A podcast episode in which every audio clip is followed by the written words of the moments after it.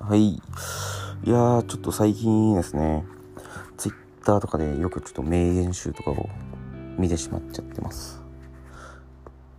ああ、一応決して病んでるとかではなくて、へーっていう感覚でただ見てってるだけなんですけども、ま、その中でもちょっと一つ見たのが、努力することとトイレすることは同じと。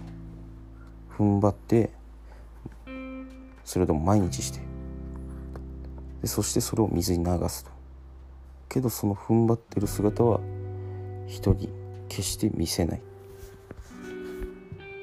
っていう内容だったんですけどもこれは誰が言ったかっていうとクレヨンしんちゃんの野原ひろしが言ってたんですけどもおーなるほどと。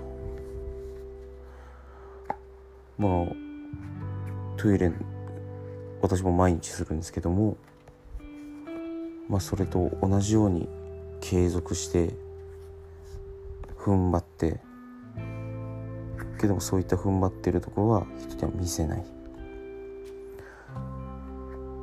うん。なかなかいいこと言うね。ちょっとこういうのは継続的にまあ記録していきたいなとは思うのでまた書いていきます。それじゃあ。